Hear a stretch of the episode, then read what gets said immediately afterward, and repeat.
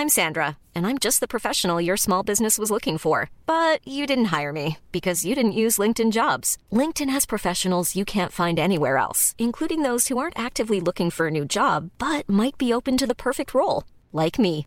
In a given month, over 70% of LinkedIn users don't visit other leading job sites. So if you're not looking on LinkedIn, you'll miss out on great candidates like Sandra. Start hiring professionals like a professional. Post your free job on linkedin.com/people today.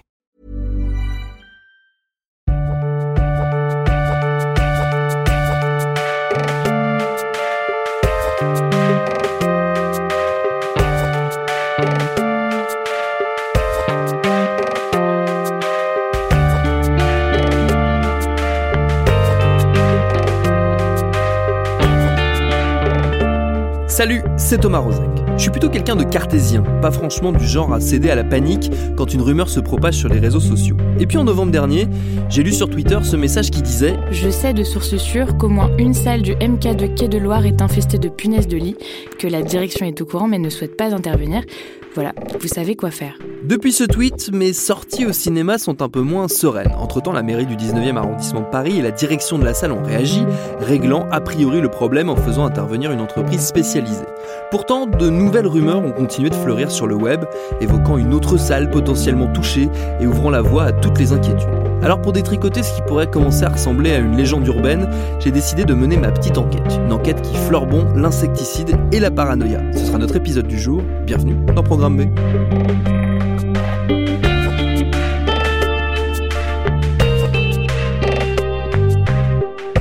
Les punaises de lit, ce sont de petits insectes bruns et ovales de 4 à 7 mm de longueur, à peu près la taille d'un pépin de pomme. Comme les moustiques, elles sont hématophages, c'est-à-dire qu'elles piquent et sucent le sang pour se nourrir, ce qui est source chez l'homme de fortes démangeaisons. Une femelle peut être fécondée plusieurs fois et pondre de 200 à 500 œufs dans sa vie. Elle prolifère en particulier dans les fauteuils ou les matelas et il est extrêmement difficile de s'en débarrasser. En fait, il arrive même que ce soit elle qui se débarrasse de vous. C'est ce qui est arrivé à une de mes amies, Camille, pour qui tout ça est allé très très loin et que les punaises ont carrément poussé à une grande décision. Ça a démarré par des petites piqûres euh, bien désagréables euh, sur euh, les chevilles et les, hum, et les poignets. Donc voilà, au début, je prêtais pas trop attention et c'est vrai que ça grattait beaucoup le matin et je me réveillais, je me demandais ce que c'était et je ne voulais pas croire aux punaises de lit car bien sûr j'en avais entendu parler j'ai fait une sorte de déni de réalité parce que je voulais pas que ça m'arrive jusqu'à ce que je vois une de mes amies et je lui dis regarde c'est quand même bizarre je lui montre mes poignets et j'avais des petites piqûres en ligne et, en ligne droite et elle me dit Camille ça serait peut-être des punaises de lit. Il se trouvait que son frère qui habite pas du tout à Paris venait d'en avoir donc voilà c'est peut-être un fléau mondial parce que son frère habite à Londres et euh, elle me dit franchement, tu devrais peut-être euh, bien regarder ton matelas parce que bah, autant le savoir. Donc, euh, ce que j'ai fait le soir même, j'ai eu la bonne idée de faire ça avant de me coucher. Donc, ma chambre était dans l'obscurité et je soulève mon, mon, mon de mon matelas en ayant ma, ma lampe de chevet euh, allumée. Et là, qu'est-ce que je vois Deux punaises de lit en train de se carapater? Car ces petites bêtes n'aiment pas du tout la lumière. Et du coup, euh, ben là, j'ai bien dû me rendre à l'évidence, regarder la réalité en face. Donc, qu'est-ce qu'on fait quand on voit des punaises de lit dans son lit à 1 heure du matin au moment de se coucher? Et ben, on dort pas très bien parce qu'on peut pas faire grand-chose.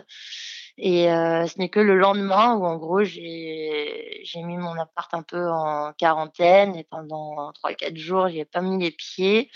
Je me suis réfugiée chez une amie et là, c'est très bizarre parce que bah, on se sent un peu pouilleux parce que bah, là, beaucoup de, de sympathie euh, en mode à ma pauvre, euh, bah, viens à la maison bien sûr, mais viens pas à la maison avec tes punaises de lit. Donc je me suis retrouvée à, à bon, j'ai eu de la chance, c'était l'été. Donc euh, j'étais j'avais pas trop de fringues sur moi et je suis arrivée chez mon amie, je me suis littéralement déshabillée sur son palier. J'ai mis toutes les affaires que je portais dans un sac poubelle hermétiquement fermé, on l'a foutu dans un coin et à partir de ce moment-là, commencer la phase de, désinfection et celle-ci a duré vraiment, pas mal de temps. C'est passé, 3 par, c'est passé par quoi du coup là, cette phase-là de, de désinsection justement? C'est passé par, en fait, les... moi j'ai prévenu ma, proprio qui a fait appel à une, à une boîte spécialisée. Donc, bon, ça existe en région parisienne parce que c'est de plus en plus fréquent. Et c'est des gens qui viennent chez toi. Tu as tout un protocole à suivre. Et donc, tu es censé déjà bah, vider toutes tes, toutes, tes, toutes tes armoires, tes tiroirs, tes étagères, tout ce qui peut, peut contenir du tissu là où serait susceptible de se cacher les punaises de lit. Et, euh, et ensuite, eux, ils viennent. Euh, L'idée, c'est qu'ils puissent accéder à tous les recoins pour pulvériser un produit euh, bien chimique. Et ensuite, donc c'est liquide. Ils laissent reposer ça pendant 4 heures de façon complètement hermétique. Donc, il faut que l'appartement soit bien bien fermé. Toi, tu peux pas y rester parce que c'est pas bon du tout. Et ensuite, bah, il faut aérer pour pouvoir remettre les pieds dedans. Et donc moi, à la première intervention, on soulève mon matelas et effectivement, bah, c'était là que se cachaient les punaises de lit. Il y en avait vraiment pas mal, quoi. Donc et là, c'est assez bizarre parce que du coup, bah, tu te retrouves à, acheter des housses, parce que l'idée c'est de pas contaminer tout le monde. Voilà, dans un esprit un peu altruiste.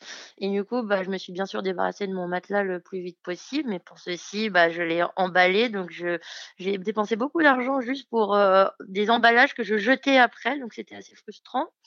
et donc, voilà, je descends mon matelas.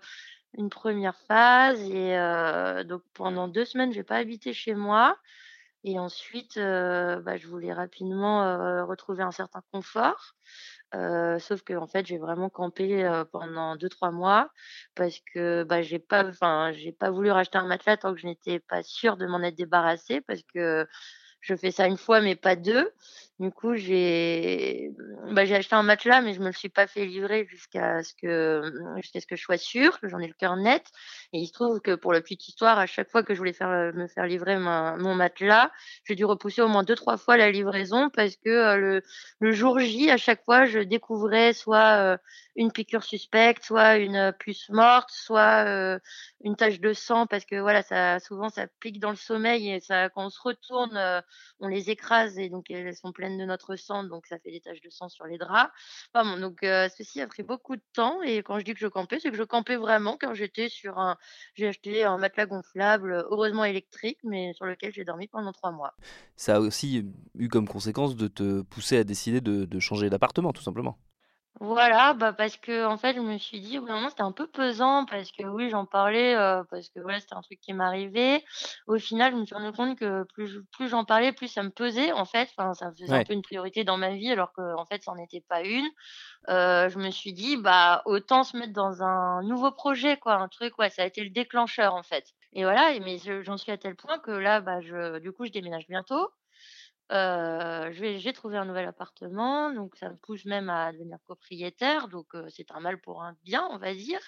Mais j'en suis à prier un peu pour que j'en ai vraiment plus. Bon, après, j'ai vraiment plus de traces, mais pour te dire, j'ai même, bah, depuis que j'ai mon nouveau matelas, j'ai carrément acheté une housse de matelas 100% hermétique spécial punaise de lit. Ça se fait aux États-Unis, ça m'a coûté 100 balles. Enfin, c'est que des trucs comme ça. On est obligé de, de penser à tout ça. Et là, je me dis, bah, je vais déménager, donc hors de question que ça se reproduise. Et je me dis, bah, je vais peut-être, pour déménager, prendre un camion frigorifique, euh, laisser mes affaires dedans 36 euh, heures. Et comme ça, je suis sûre qu'en emménageant, euh, il n'y aurait plus rien. Parce que, enfin, ce qui marche, c'est la chaleur, la haute chaleur ou les températures très basses, quoi. Il faut avouer que c'est assez flippant. Nous, bosser sur ce sujet j'ai Programmé, ça nous est monté rapidement à la tête, surtout à ma fidèle productrice Lorraine Bess, qui n'avait pas besoin qu'on la pousse beaucoup pour que les punaises l'inquiètent. Je comprends hein, le stress, moi aussi, euh, j'ai l'impression euh, que, euh, que tout me pique et que le monde m'attaque, mais genre je vais... Que le monde m'attaque, ah ouais, carrément. le monde m'attaque. non, mais je sais pas, genre je vais plus au cinéma. Enfin, genre ça me fait peur d'aller au cinéma parce que depuis cette histoire de tweet, moi je me dis, je rentre chez moi, j'enlève tous mes fringues, je les lave. Genre on sait jamais, par sécurité. Parce que quand tu réfléchis au fait qu'il y en a dans le cinéma, techniquement, il y en a dans tous les lieux publics. genre euh, le métro, genre les bus que tu, que tu prends, euh, qui sont genre les Webus, etc., genre les trains, euh, et puis genre les salles de théâtre. Et donc littéralement, tu peux t'asseoir nulle part avant d'avoir le flip d'être piqué, et ce qui est mon cas. Et du coup, tu, tu sors plus de chez toi, Lorraine? Non mais si, bien sûr, mais juste comme je suis un peu parano, genre il y a des vêtements que je sacrifie. Genre je sais que c'est ceux-là que je vais mettre quand je vais au cinéma. c'est énorme, c'est énorme. Du coup, je les lave. Je les lave genre à très chaud, tu vois, parce qu'il faut les laver à très chaud, puisque de toute façon, je le très froid, euh, c'est genre moins 50, donc je peux pas m'en occuper toute seule, tu vois. Mais, euh, mais voilà. Mais c'est juste pour me rassurer, hein, genre rationnellement. Je sais que c'est pas le cas, tu vois, mais... Un petit doute dans ses yeux. c'est ça, c'est juste, en fait, juste, c'est juste, c'est l'enfer pour moi d'imaginer de devoir tout traiter un appartement, de devoir le quitter, de devoir brûler tout, ou alors, euh, genre, euh, juste, c'est un enfer de, de se dire que c'est possible. Voilà. Dans l'espoir de nous rassurer collectivement, nous avons donc entrepris de contacter un spécialiste, un vrai, un dur, un que les petites bêtes n'effraient pas.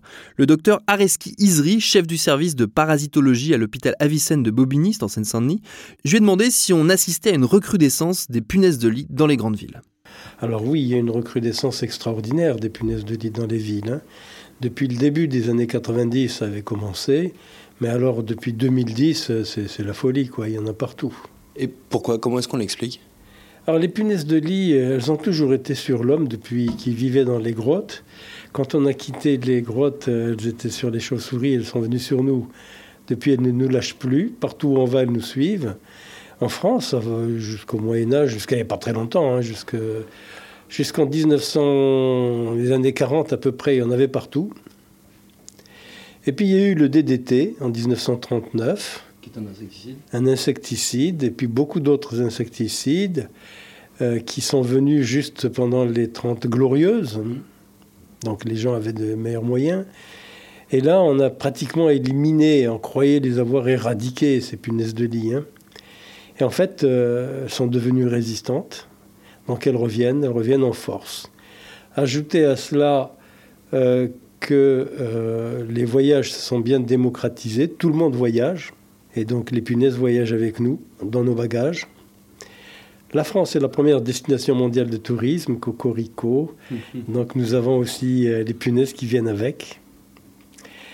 la pauvreté qui revient, les gens qui vont ramasser des matelas ou des meubles qui sont jetés dans la rue. Ça peut être justement très souvent pour des punaises. Voilà un petit peu les trois causes qui expliquent le retour en force des punaises de lit aujourd'hui. La maire de Paris a notamment euh, récemment euh, évoqué l'idée de, supprimer certains pesticides et certains insecticides. Pour vous, un, ça peut potentiellement être un risque et pousser, on va dire, à la prolifération de ces bestioles? Alors, euh, la maire de Paris, si elle décidait de supprimer les insecticides, elle aurait vraiment raison. Aujourd'hui, les punaises de lit sont résistantes à tous les insecticides. Donc, il ne sert à rien de mettre des insecticides. Bien au contraire, ces produits-là sont toxiques pour l'homme et ne tuent pas les punaises. Donc, euh, je, je, ne comprends pas pourquoi on va mettre des insecticides alors qu'on sait que ça ne va pas les tuer, les punaises. Et pire, les insecticides ont un effet irritant pour les punaises. Quand vous appliquez le produit quelque part, eh bien les punaises, elles vont bouger, elles vont quitter ce lieu pour aller à côté. Donc on les on favorise la prolifération ou le déplacement hmm. des punaises avec ça. Mais alors comment faire pour, euh, pour lutter, pour euh, éviter d'en avoir partout demain? Ah ben voilà, tout le problème est là, on ne sait pas encore trop comment faire. C'est un insecte qui vient chez vous pour vous piquer, se nourrir de votre sang. D'abord, euh, la nuit, quand vous dormez. Donc on va le trouver d'abord dans le lit. Donc si on nettoie bien son lit, euh, en lavant à 60 par exemple tous les textiles, ou en les passant au sèche-linge, en passant l'aspirateur partout, et puis ensuite euh, on peut terminer ça avec la chaleur sèche. Aujourd'hui, il y a des appareils qui donnent de la chaleur sèche. Si on monte la pièce à 50 degrés pendant deux heures, tout est mort, hein. il n'y a, rien qui résiste. Hein il y a des appareils qui donnent beaucoup plus que ça de chaleur et il suffit de très peu de temps pour les tuer. 10 minutes, euh, si on passe correctement l'appareil, tout est mort.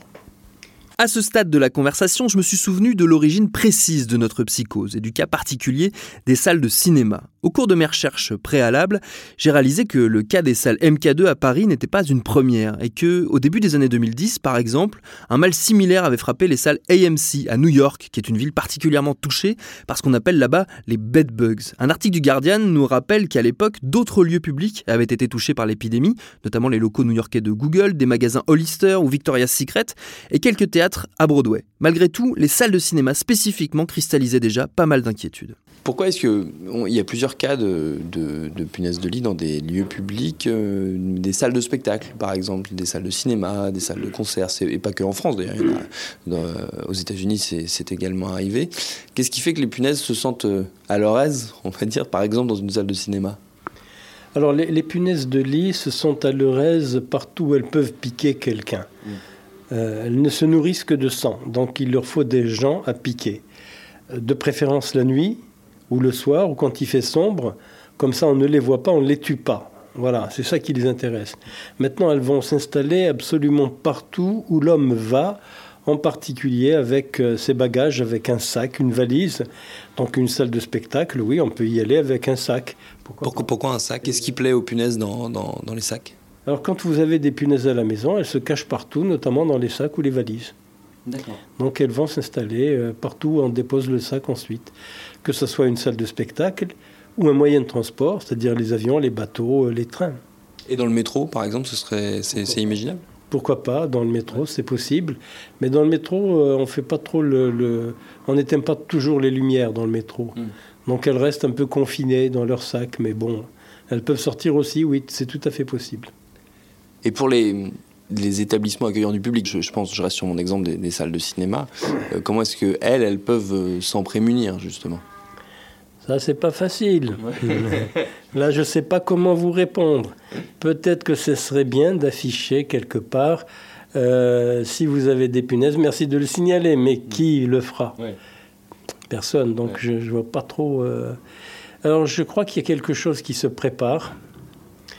Euh, c'est dans le futur, mais ce n'est pas un futur lointain. Euh, c'est la détection des punaises. Alors, vous, savez, aujourd'hui, euh, il y a des chiens renifleurs qui vous disent où il y a des punaises. D'accord. Donc, bon, on ne va pas mettre un chien devant chaque salle de cinéma.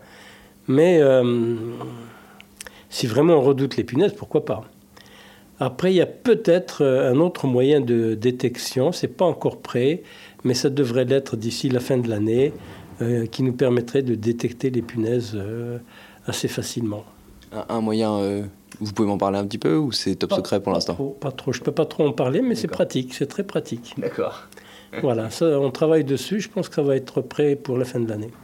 Ok. Et quand on est spectateur, en attendant le, moyen miracle que vous êtes en train de, de, développer, quand on est spectateur, par exemple, qu'on va au cinéma, je ne sais pas si ce soir je vais au cinéma et que j'ai ça qui me trotte en tête après notre rencontre, comment est-ce que je peux. Est-ce qu'il y a des petits conseils de base déjà euh, que je peux appliquer pour éviter de ramener des punaises de lit chez moi après? Alors je, pense qu'aujourd'hui, euh, il n'y a pas tant de punaises que ça dans les salles de spectacle. C'est plutôt exceptionnel, c'est vraiment rare. Hein. Donc si vraiment vous allez au cinéma, que vous vous sentez que vous avez été piqué, vous vous examinez. Mm. Dès que vous êtes chez vous, vous regardez dans vos vêtements. Si c'est des punaises, il faut mettre ça au lavage ou au sèche-linge. Et le problème est réglé. Mm. Donc je pense qu'il ne faut pas non plus euh, voilà, affoler tout le monde. Il n'y a pas un risque majeur. Hein. C'est exceptionnel ça. Vous comprenez, vous, la, psychose qu'il peut y avoir autour de ces, de ces bestioles, l'inquiétude qu'il peut y avoir, euh, peut-être euh, le fantasme qu'il peut y avoir, euh, vu que vous qui êtes en contact aussi avec un public qui est touché par ces, par ces, par ces bestioles?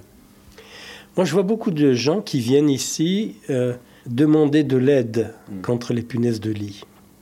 J'ai vu notamment une dame qui est arrivée et qui me suppliait S'il vous plaît, docteur, sauvez mes enfants.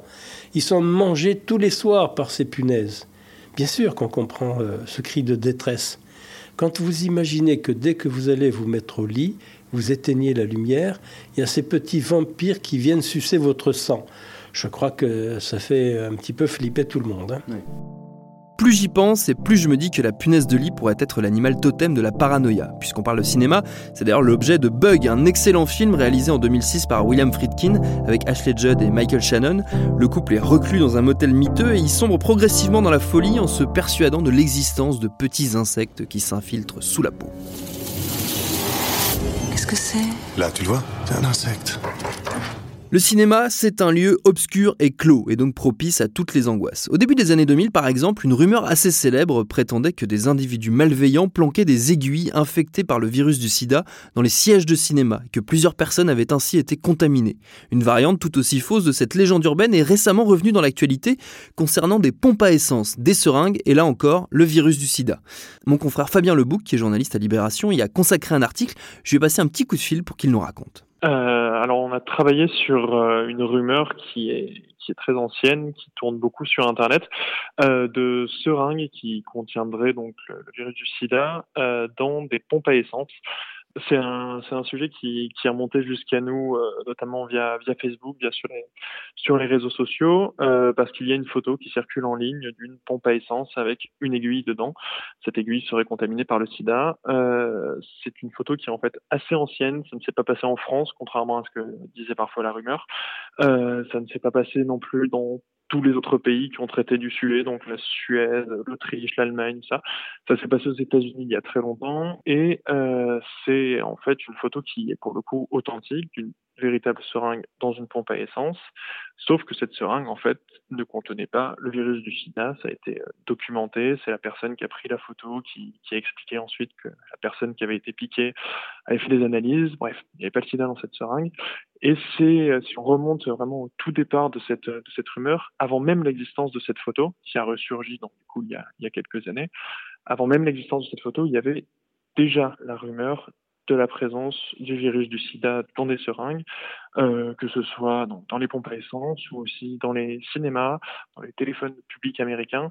Euh, c'est une rumeur qui circulait tout d'abord par mail, puisque avant les réseaux sociaux, il y avait des chaînes de mail. C'était les premiers vecteurs de, circulation des, des, fausses infos et des rumeurs. Et euh, parmi ces mails remontent, enfin, ces mails remontent probablement à, à, une époque assez ancienne, et là, pour le coup, c'est très compliqué à dater.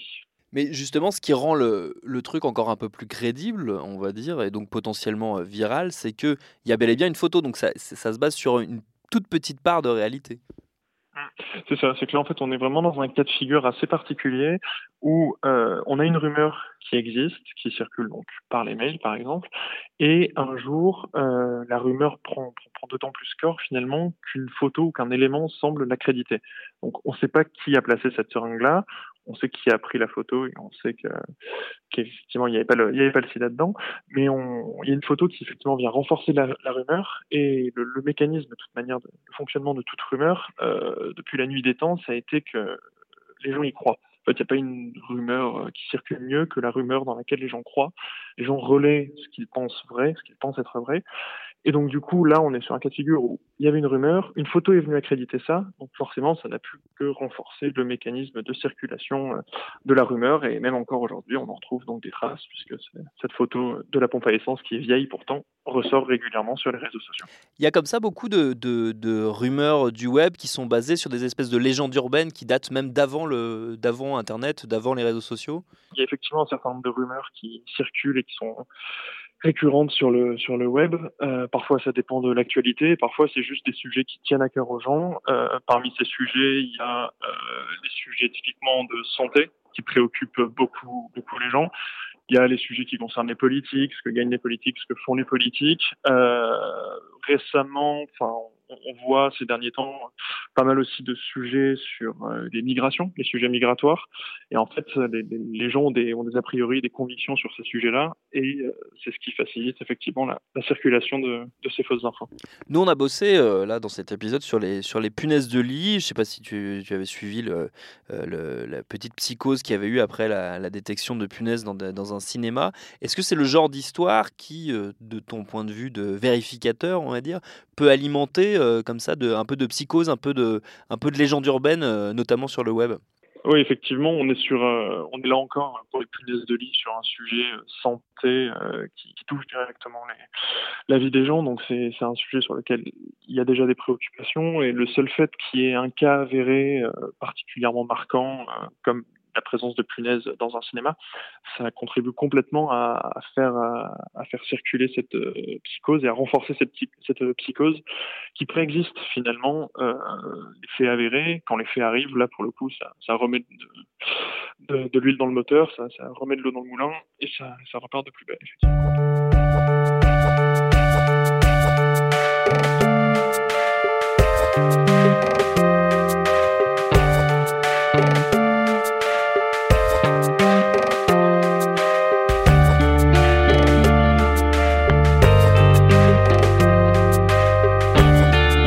Être tenté de conclure cette enquête en citant des proches et vous dire que ce n'est pas parce que je suis paranoïaque qu'ils ne sont pas tous après moi.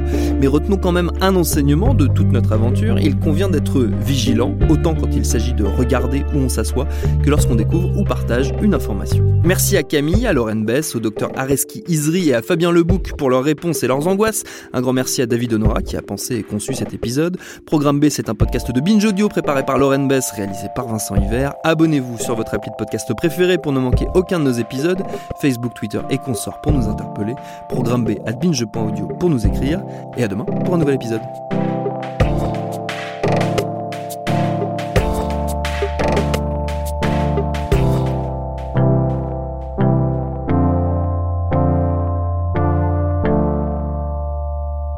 Binge